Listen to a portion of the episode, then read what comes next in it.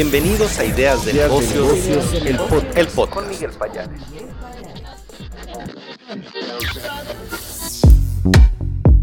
Hola, ¿qué tal amigos? ¿Cómo están? Muy buen día, bienvenidos al podcast de Ideas de Negocios. Hoy vamos a hablar de un proyecto interesante sobre Soy Generación Restauración Shalen, un proyecto de apoyo a emprendedores de Unilever. Ya les platicaremos más y quiero presentarles a nuestros entrevistados, a nuestros panelistas del día de hoy. Hoy me encuentro con May Crespo, que es gerente de asuntos corporativos de Unilever México. ¿Cómo estamos, May? Muy buen día. Hola Miguel, muy contentos de estar aquí en tu podcast. Gracias por la invitación. Un gusto, querida May, por tu tiempo. Y también nos acompaña Ruth Valladares Romero. Ella es cofundadora de la Escuelita del Cacao. Ya les platicaremos de qué se trata. ¿Cómo estamos, Ruth? Hola, Miguel. Muy buen día a todos. Muy contento de estar aquí con ustedes. Excelente. También le doy la bienvenida a Juan Pablo Rivera. Él es el cofundador de Gestiagua. ¿Cómo estamos, Juan? Hola eh, Miguel, un gusto igual aquí estar. Muchísimas gracias por la invitación y listos. Excelente, gracias Juan. Y Rodrigo Guzmán de León, él es fundador de la empresa Blue Phoenix Plastic. ¿Cómo estamos, Rodrigo? Miguel, un gusto estar aquí con ustedes. Saludos a todos. Eh, muchas gracias por la invitación. Perfecto. Pues, ¿qué les parece si comenzamos con May, por favor explícanos de qué se trata este proyecto, eh, cómo se llama, cuáles son las características, qué buscó Unilever. Adelante May, si nos puedes platicar un poco más. Sí, Miguel, mira, estamos muy contentos de haber hecho este proyecto que, y de, también de poder estar aquí con ustedes y compartirlo.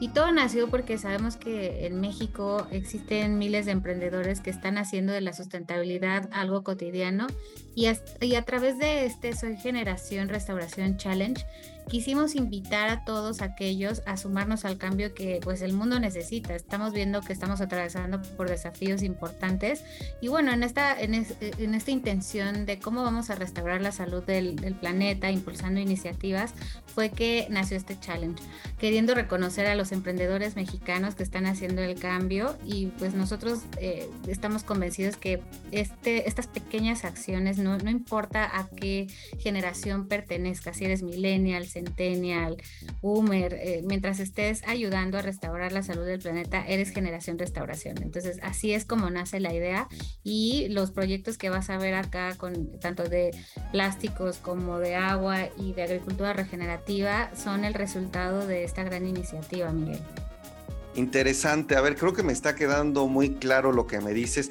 Buscan reconocer con este challenge, eh, May, a los emprendedores, pero también que tienen vínculo con el tema de la sustentabilidad. Ahora, quisiera preguntarte rápidamente algunos detalles. ¿Cuántos proyectos, desde cuándo se hizo? ¿Esto se hizo aquí en México? ¿Cuánto tiempo les llevó? ¿Me podrías platicar un poco de los detalles? Claro, mira, la invitación la hicimos a nivel nacional y se dividió como en tres, en cinco etapas, perdóname, tres, obviamente tres este, categorías y cinco etapas. Eh, los proyectos participantes pues presentaron sus iniciativas en las categorías de agua, de agricultura regenerativa y residuos plásticos y ellos ya nos presentaron todos, todos estos eh, proyectos que nos llegaron, nos llegaron más de 200, imagínate. Entonces, la verdad nunca imaginamos que fuéramos a tener esta aceptación y estos ya 200 eh, de verdad filtrados ahí por el, con el apoyo de Social Lab, que fue como un aliado y que son expertos en, en dar este seguimiento y acompañamiento a los emprendedores. Y entonces ahí empezamos a, ver todo lo que nos trajeron. Por ejemplo, te cuento, ¿no? En el caso de agricultura regenerativa buscábamos proyectos que incluyeran estas prácticas que estén apoyando a restaurar la salud del suelo, cómo conservar y aumentar la biodiversidad local y que también estuvieran empoderando a, agricultores y pequeños productores. Eh, la segunda tenía que ver con residuos, ¿no? En, que, en la que buscábamos alternativas para envases de plástico en el enfoque que nosotros siempre manejamos y que en algún momento platicamos contigo de menos plástico, mejor plástico o sin plástico cuando sea posible. Y finalmente nuestra tercera etapa tenía que ver con agua. Entonces, pues estamos eh, viviendo una problemática importante de agua. Entonces, acá buscábamos como aquellas eh, soluciones que aborden los problemas de calidad de agua, pero también el suministro. Entonces, después de 11 semanas que recibimos y analizamos todas las iniciativas que nos hicieron llegar de la mano de expertos, todos un panel de jurado muy, muy interesante y muy importante. Ahí resultaron nuestros tres ganadores, que son los que estamos acá. Y después de una vez eh, haber eh, determinado quiénes eran los proyectos ganadores, ahí tuvimos toda una asesoría con expertos eh, con los que pudimos apoyar las concesiones, por ejemplo, en el caso de Unilever desde marketing, legal, eh, investigación y desarrollo. Y no tienes una idea, nos da mucho gusto ver cómo han crecido, cómo siguen evolucionando sus proyectos y todo el potencial que tienen para impactar, este, pues tanto en las comunidades, pero también al medio ambiente, como mencionas.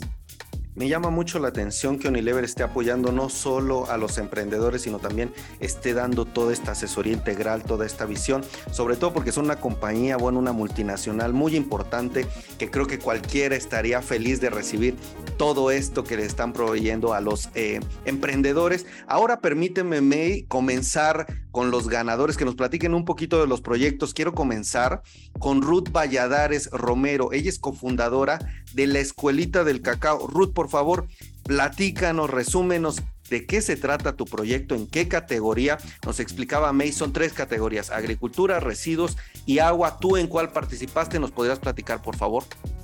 Con gusto, Miguel.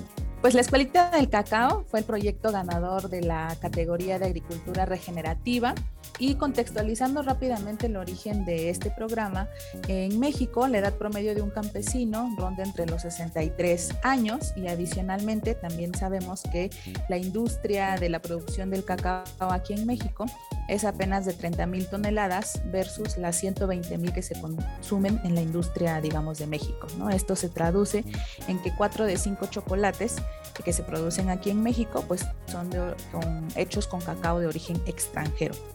Bajo este panorama, pues nosotros creamos la Escuelita del Cacao, que es un programa que busca empoderar a una nueva generación de guardianes del planeta a través de la enseñanza de, la agricultura, de la cultura chocolatera que tenemos aquí en, Oaxaca y principalmente en la región mixteca, de manera también que los participantes, que en este caso son niños entre 5 y 13 años de edad, abracen esta cultura chocolatera y también ah, al mismo tiempo hacer de la agricultura una forma atractiva para las nuevas generaciones de crear un impacto en sus comunidades. De manera muy rápida es eso en lo que se enfoca la escuelita del cacao. A ver, déjame ver entonces en resumen o tratar de entender. Me das datos muy interesantes. Esto, a ver si lo apunté bien. Cuatro de cada cinco chocolates en México vienen o son producidos con eh, materias primas chocolate extranjero. Es correcto. La verdad es que aquí en México, a pesar de ser un estado, un país, sobre todo que cuenta con Oaxaca, que es un estado muy chocolatero, realmente la producción de cacao no es un cultivo muy relevante y nosotros lo que buscamos es que a través de trabajar con nuevas generaciones, pues justamente esta materia prima que tiene una larga historia en nuestro país y en nuestro continente, pues se vuelva cada vez más relevante, que se traduzca también en mejores ingresos para todas las familias que estén involucradas. Que haya mucho mayor producción local, que se compre más a los los productores mexicanos y justo por eso me entiendo nace la escuelita del cacao. Bueno, es lo que nos platicabas, un programa para justo ayudar, para impulsar la cultura chocolatera. Nada más danos algunos detalles, por favor, para cerrar un poco y entender todavía mejor cuántas... Eh, ¿Cuántos niños, cuántas personas están participando? ¿Desde cuándo? Eh, un poquito los detalles, por favor. Sí, claro.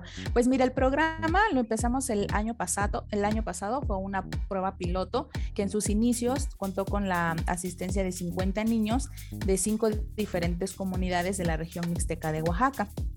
Eh, recientemente, con el apoyo de Unilever, después de haber sido ganadores en Soy, en Soy Generación Restauración Challenge, pues el programa lo pudimos ampliar a 100 niños de 11 diferentes comunidades, igualmente en la región mixteca de Oaxaca, los cuales recibieron arbolitos de cacao, están recibiendo capacitación en diferentes métodos de, siembra, lo que son también los, los diferentes cultivos que se pueden alternar con el cacao, de manera también que ellos reciban eh, formación un poquito más profesional y que a la vez también ellos puedan inspirarse y profesionalizarse en todo lo que tiene que ver con la industria chocolatera y la tradición también que como oaxaqueños y como mixtecos somos poseedores.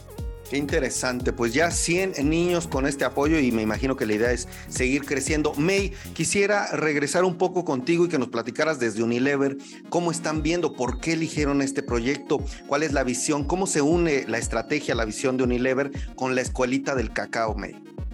Sí, nosotros pues tenemos un gran compromiso, sobre todo con el tema de pequeños productores y agricultores. Como sabes, bueno, somos uno de los mayores productores de alimentos y pues sin duda el tema del suelo y el formado, el apoyo y la formación a pequeños agricultores, en este caso, eh, el dignificar también el tema del cacao y que siga la tradición con los pequeños, pues si no hacía fit con o hacía sentido con lo que nosotros estamos haciendo y el compromiso que tenemos desde Unilever.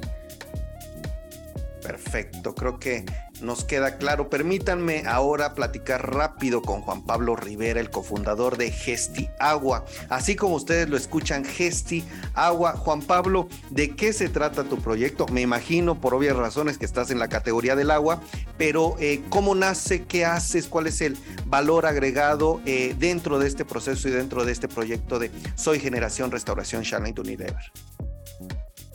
Eh, sí, Miguel, efectivamente nosotros somos eh, parte de la categoría de agua. Eh, y bueno, Gestiagua como tal nace cerca de la, antes de la pandemia, cuando empezó todo como a dispararse y tuvimos un problema con una fuga precisamente en una de las casas de uno de los integrantes de, de Gestiagua. Y resultó en toda esta lluvia de ideas y terminamos llegando a investigar y demás. Y dando un poco el contexto de, cómo decidimos que Gestiagua iba, eh, sería un, un, emprendimiento importante, es que eh, el 40% del agua destinada para el uso doméstico aquí en México se desperdicia por problemas de fugas, por problemas de mala administración en, en las redes hidráulicas entonces, eh, a raíz de eso y a raíz de, la experiencia particular que tuvimos, pues surgió Gestiagua, que es precisamente eh, una plataforma para la gestión integral del agua, por eso el nombre. Eh, rápidamente, lo que lo integra es un producto físico, es, es, un medidor que tiene la capacidad precisamente de eso, de medir y cerrar el flujo del agua de manera remota, es decir, a través del celular que, a través de una aplicación que desarrollamos puede cerrar el flujo del agua eh, donde esté puesto el medidor, particularmente pues, en las casas hogar. Eh, además es ambientalmente responsable puesto que se alimenta de energía renovable. Adentro del mismo eh, producto, del mismo medidor, tiene un pequeño hidrogenerador que le permite estarse alimentando del mismo flujo del agua por lo cual no necesitas infraestructura extra o no necesitas eh, estarle cambiando pilas o algo por el estilo.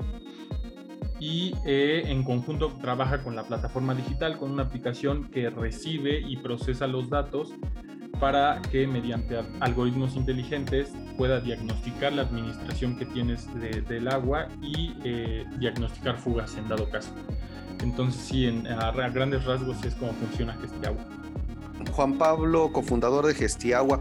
Creo, a mí me llaman la atención varios temas. Número uno, cómo estás aplicando la tecnología en un tema clave. Déjame rescatar este, este dato que nos das. 40% del agua destinada para uso doméstico se desperdicia por fugas. O sea, estamos hablando de un tema no solo gigantesco, sino muy preocupante y además lo estás haciendo con una visión sustentable y apoyado de una gran empresa. Antes de pasar con May para preguntarle cómo se une esto a la visión de Unilever, me gustaría preguntarte cuánto tiempo te llevó desarrollar esta tecnología. Tú eres ingeniero, cómo lo desarrollaste y también un poco eh, cómo ha sido el proceso de desarrollo, en qué momento te encuentras.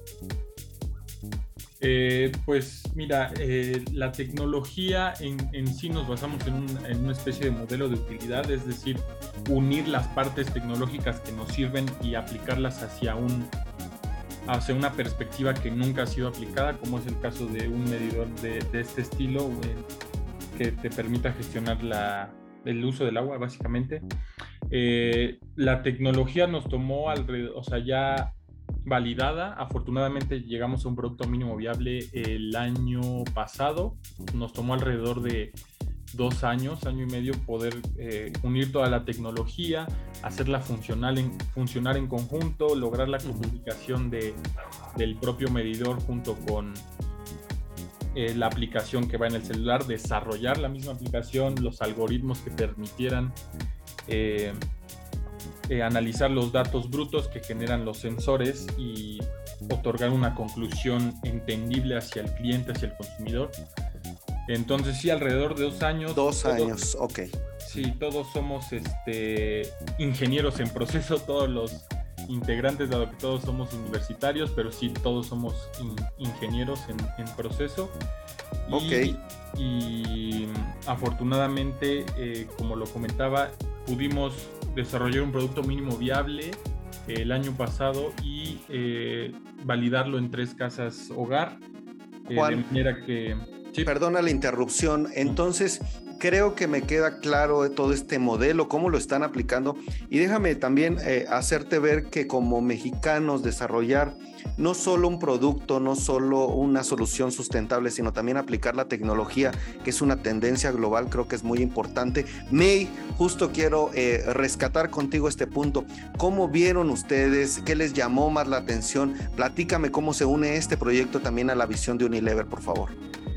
Sí, Miguel, mira, Gestiagua es un prototipo, un prototipo increíble que va a ayudar a mejorar el consumo de agua en los hogares. Nosotros desde Unilever estamos haciendo lo nuestro desde casa, bueno, con todas las eficiencias que estamos teniendo y los programas para reducir el uso de agua, porque bueno, pues sabemos que muchas de las zonas en las que estamos, eh, eh, bueno, y, y, el país se encuentra en estrés hídrico, ¿no? Entonces de ahí la importancia de hacerlo más allá de solamente que sea uno de nuestros compromisos compañía, pues todos somos al final usuarios de este eh, líquido vital y necesitamos cuidarlo. Entonces, por supuesto que, tenía sentido el que pudiéramos trabajar con, al, con, con, ellos y sobre todo porque esto va dirigido a los hogares en donde, pues ya lo dijiste tú, ¿no? El porcentaje que hay de fugas en, en México es súper relevante. Entonces, de ahí la importancia.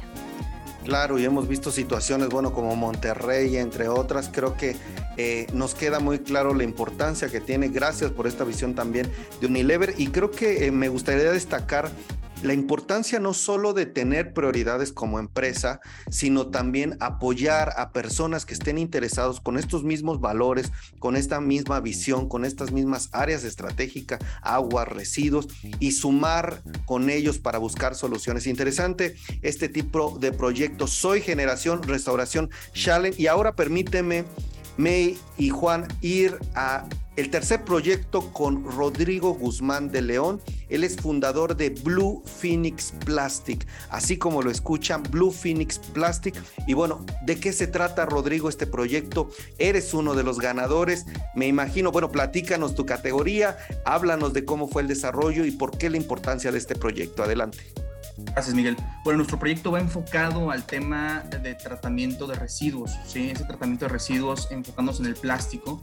Todos sabemos, ¿no? Que los seres humanos generamos y generamos toneladas, millones de toneladas al, año, ¿no? Entonces, a veces eh, no nos damos cuenta del impacto que tienen porque todos esos residuos se encuentran en el mar, esparcidos en la tierra, en, centros eh, naturales, ¿no? Entonces no, no, los vemos físicamente en nuestra casa, por eso no es tan preocupante para algunas personas, ¿no?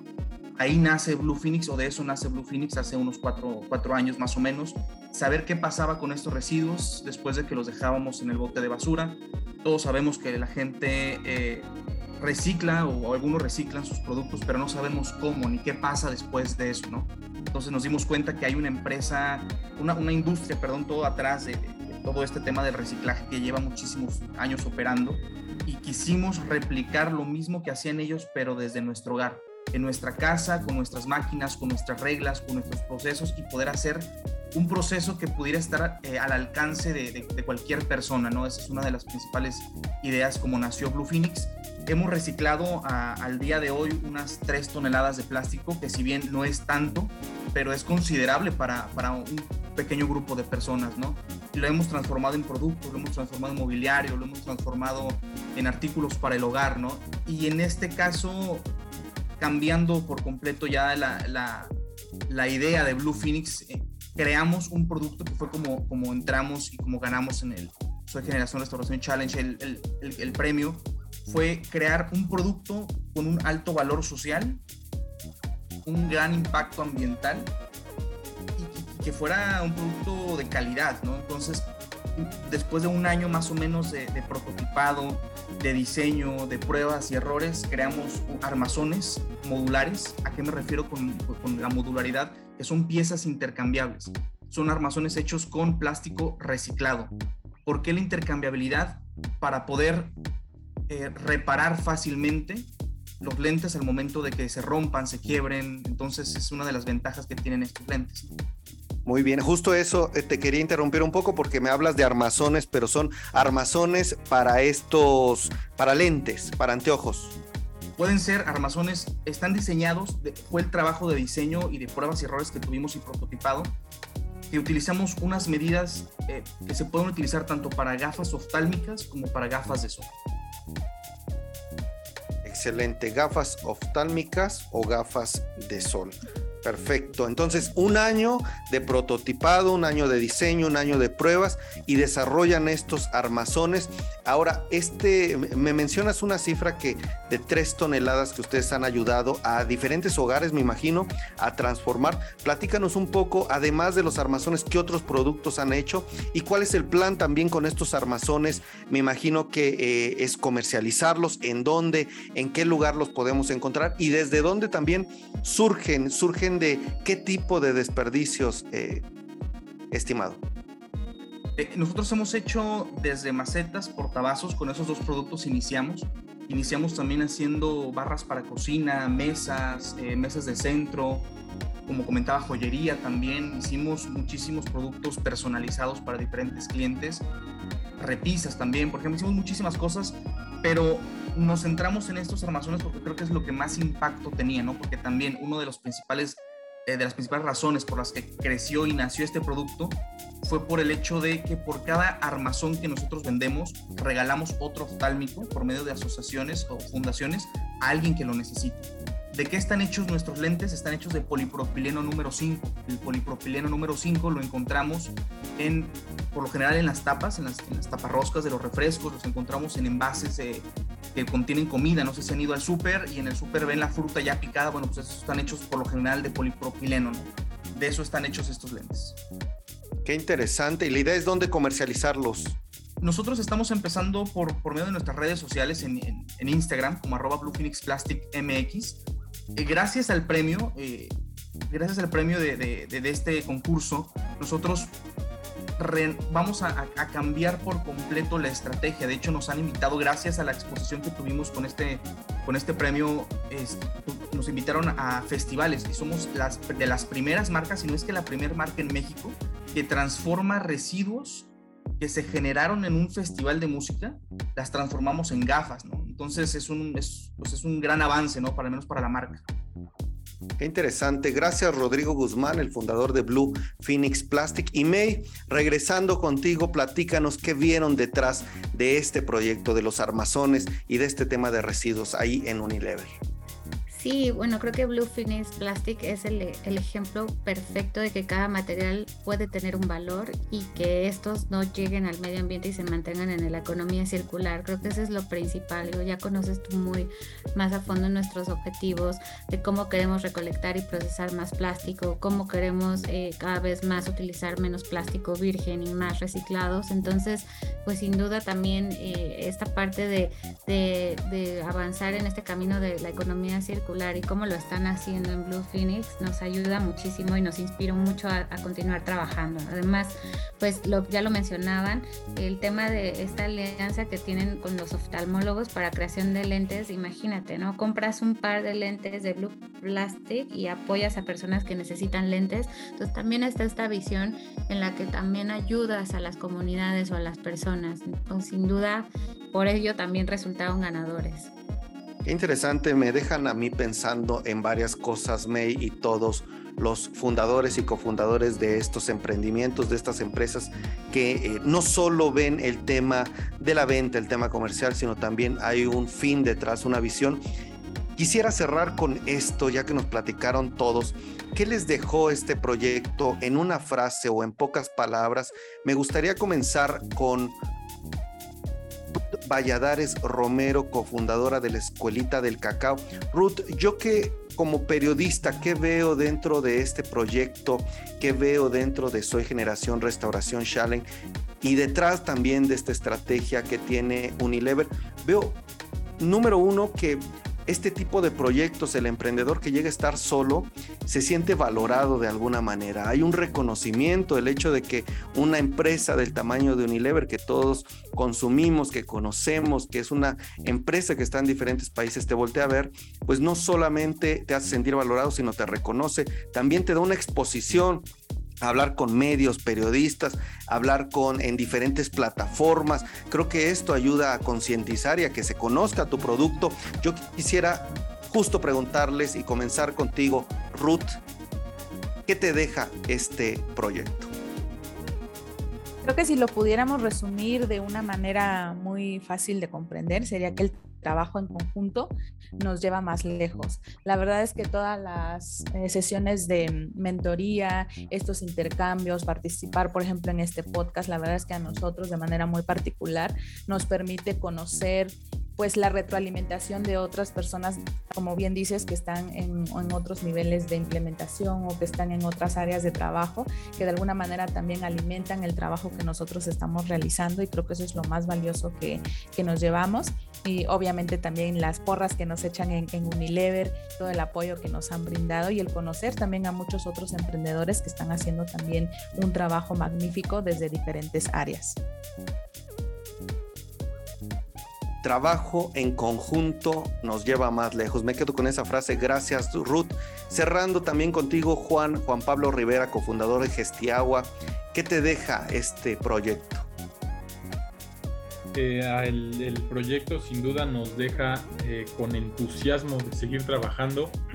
Creo que esa es el, la idea principal porque eh, si bien nos sentíamos orgullosos de todo lo que habíamos avanzado con cuestión de tecnología y demás, creo que Unilever nos ha abierto los ojos y nos ha dado muchas oportunidades para seguir eh, encaminando Gestiagua hacia una visión ya más comercial, con, con el mismo objetivo de ayudar al, país con el tema del agua y a todos en general que seamos conscientes de este problema.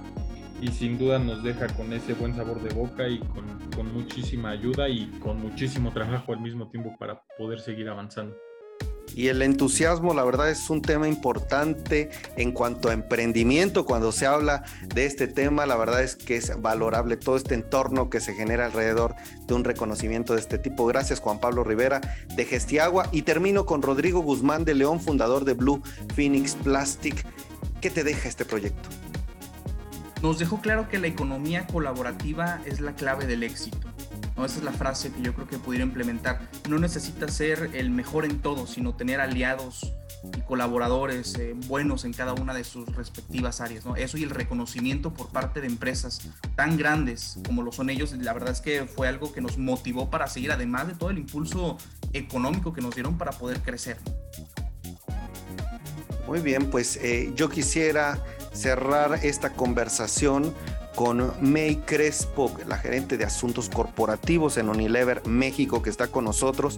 Yo veo como periodista May que se está usando la fuerza de una multinacional como Unilever para apoyar, para reconocer, para dar un impulso a proyectos sustentables. Todo esto obviamente alineado a su estrategia, pero creo que es parte también de los objetivos de desarrollo sostenible, sumar cada vez más, apoyar este tipo de proyectos. Pero por favor, dinos desde Unilever, ¿qué les deja conocer? ¿Qué les deja apoyar a estos emprendedores, apoyar a México desde, este, desde esta perspectiva?